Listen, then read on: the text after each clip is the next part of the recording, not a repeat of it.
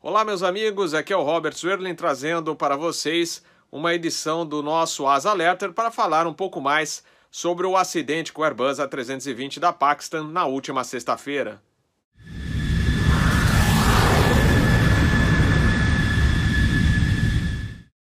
O contato do canal Asa é com o comandante Eduardo Berenstein. Ele voa aviões da família 320 e é membro do NTSB, National Transportation Safety Board dos Estados Unidos. Eduardo, bem-vindo ao canal Asa. O que você tem de novidade com relação às investigações do acidente com o Airbus A320 em Karachi? É, agora nós estamos na fase de coleta de dados, nosso Go Team já chegou no aeroporto, já começaram as entrevistas com os testemunhas, já entrevistamos os, é, todos os computadores da torre, agora é, e o supervisor, e começamos agora com o, o controle de aproximação. É, parte do Go Team também é, hoje terminou de colher todos os testemunhos dos, é, das pessoas que estavam na, nas mediações da pista. É, tinha uma equipe que estava fazendo corte de grama na adjacência da pista, tinha pessoas dentro dos é, hangares e até outras aeronaves que estavam é, é, sendo sofrendo manutenção na, nos pátios remotos. Então, essas pessoas também viram o que aconteceu. Então, essa fase está acontecendo. Nós estamos apurando os dados que nós conseguimos é, via Acres e após é, é, receber alguns dados também que vieram via Airbus, também vamos começar a fase de abrir a caixa preta para começar a, a, pegar todos os dados e entrelaçar a, a, os as suas informações, porque o que muito acontece é que você tem várias fontes de, de gravação. Você tem o da aeronave, a gente tem os contadores de voo, nós temos o Acres da aeronave é, e temos as testemunhas. Então a gente tem que pegar tudo isso e começar a montar um quebra-cabeça com o relógio para que é, é, a, o que está acontecendo na cabine com os seus sons possa corresponder com coisas que a gente tem dessas testemunhas em solo.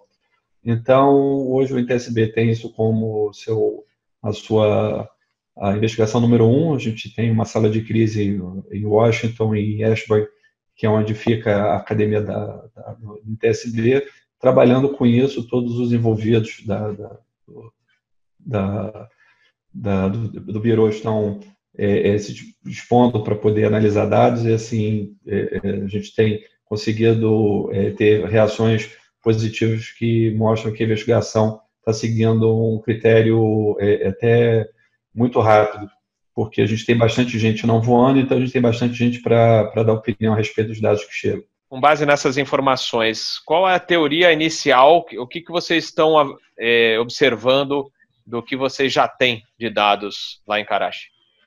É, nós estamos trabalhando em quatro frentes, quatro possibilidades.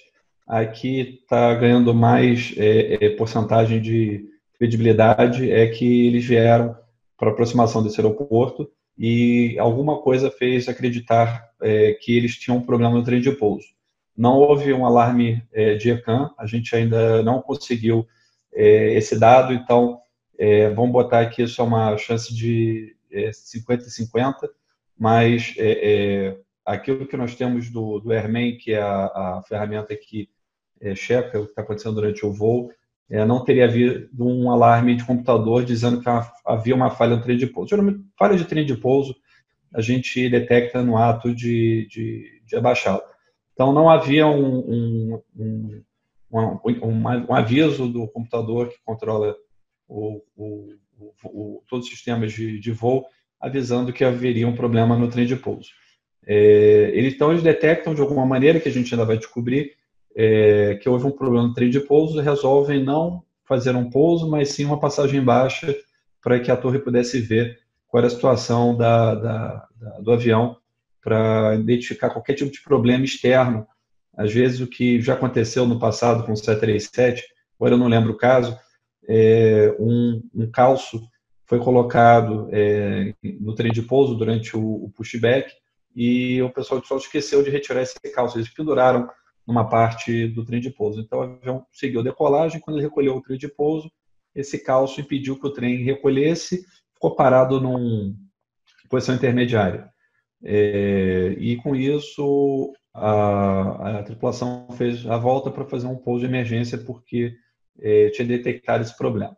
Então, é, no caso, eles fazem uma passagem baixa, sem trem de pouso, e o que indica que o avião não estava é, no que chama de flare law. O Airbus trabalha com uma série de leis a, a, que a gente mais costuma a, entender bem, a normal law, que é a lei normal de voo, você puxa um pouco o manche, solta ele, aquela posição que você deixou o avião, o avião vai seguir sem nenhum problema. Mas quando você pousa, você precisa reverter para uma, uma regra que faz com que você consiga fazer o arredondamento e pouso da aeronave, fazer o flare. E isso é muito importante porque o avião para de ter aquele feedback de onde você solta o manche, ele vai, ele vai continuar o seu voo trimado naquela posição. Senão é, é muito difícil você conseguir pousar porque o avião fica é, muito indócil para realizar o pouso. Então ele vem fazer uma passagem baixa, por algum motivo que a gente ainda vai descobrir se foi por distração ou se foi por necessidade, ele continua baixando, baixando, baixando. A gente acredita que foi é, essa coisa de não entender que estava em normal law, porque não é normal você fazer isso sem de ponto baixado, e isso complicou o, o seu voo de o seu rasante. Então, ele foi ficando mais baixo, mais baixo, mais baixo. A gente acredita que ele estava tentando pegar referências é, externas, é, laterais com, com a pista. Isso fez com que ele tocasse naquela posição várias vezes. A gente acredita que a primeira foi uma raspagem que foi tão é, é suave para eles que eles não notaram que aquilo tinha acontecido. Depois eles foram, subiram um pouco mais, desceram de novo, subiram, desceram. Na última vez que eles tocam, acho que eles entendem que é, aquilo aconteceu, que aquilo era, uma, era um estágio que já estava entrando em perigo, eles estavam em estado, estado indesejável da aeronave e começam a arremetida. Na que eles começam a arremetida, é, a gente acredita que fez muita força é, é, os motores do chão que veio empenar as é, ligações de combustível da asa a, ao motor através do pylon.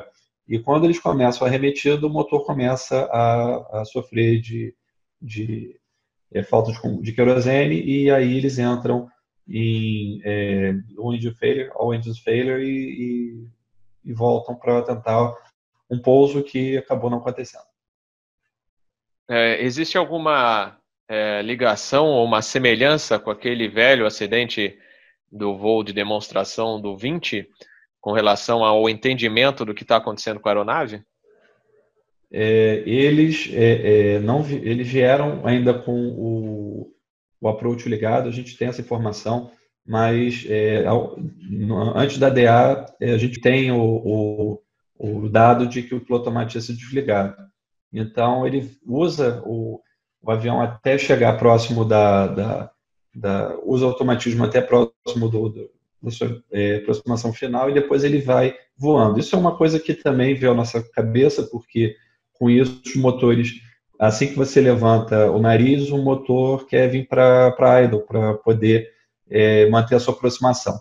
É, a gente não tem 100% de certeza disso, porque a gente ainda vai ter que abrir a caixa preta para analisar os dados, mas é um, uma das correntes.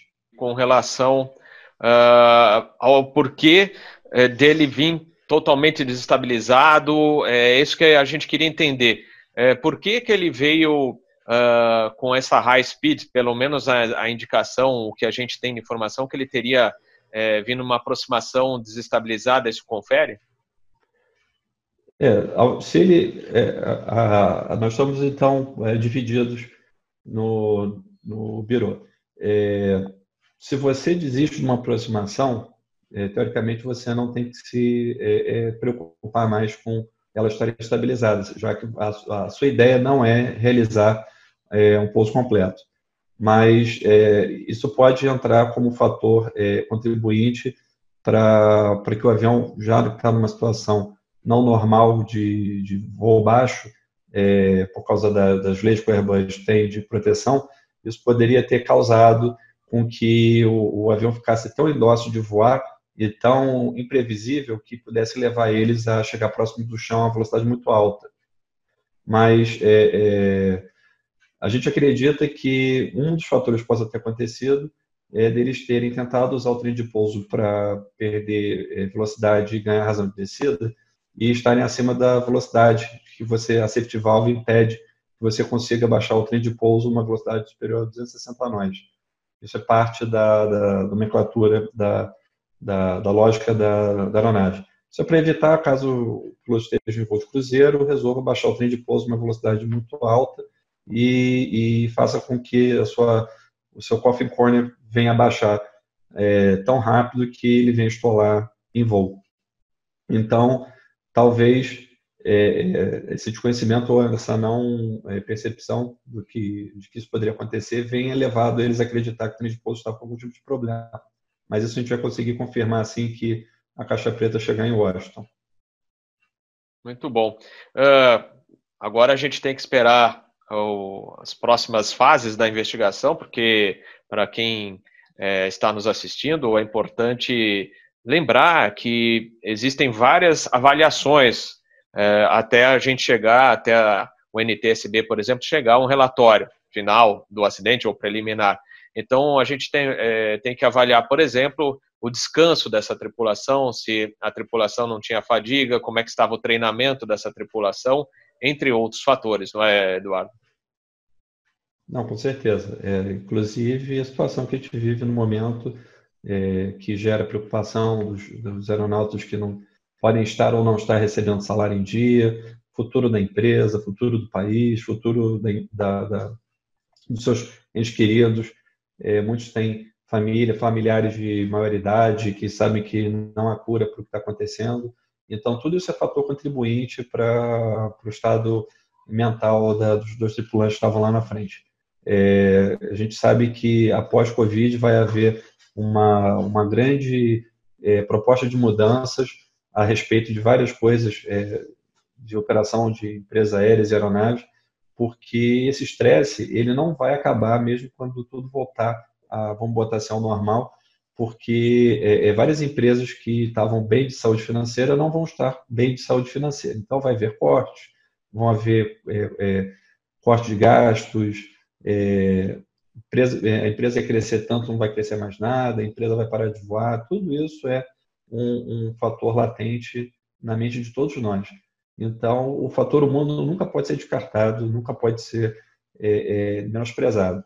É, eu sei que há empresas que, é, mesmo durante esse, esse episódio do Covid que está acontecendo no mundo, estão mantendo seus pilotos fazendo um simulador de voo normal por semana para manter eles é, ativos na aeronave, é, mantê-los proficientes na aeronave e mantê-los motivados, porque eles veem que a empresa está tá, tá preocupada em mantê-los ativos porque quer que a empresa volte a voar. Eu sei que isso é um custo, é um custo a mais, é, que não é previsto, mas nada do que está acontecendo hoje no mundo estava previsto. Então, a gente entende que é, é, erros acontecem não porque a pessoa quer errar, mas sim porque alguma coisa está diminuindo a capacidade dela de evitar que aquilo aconteça. Perfeito. Os agradecimentos aqui do canal Asa ao comandante Eduardo Berenstein, trazendo informações do NTSB com relação ao acidente da sexta-feira com a 320 lá no Paquistão. Berenstein, muito obrigado e a gente se vê então na quinta-feira em nossa edição especial do Fly Safe. Até quinta-feira então, um abraço a todos. Até lá. É isso aí, galera. Não esqueçam de compartilhar o vídeo, deixar o seu like, seu dislike, seu comentário. E quem ainda não for inscrito no canal, aproveite para se inscrever e nos dar força no YouTube. Até a próxima, valeu!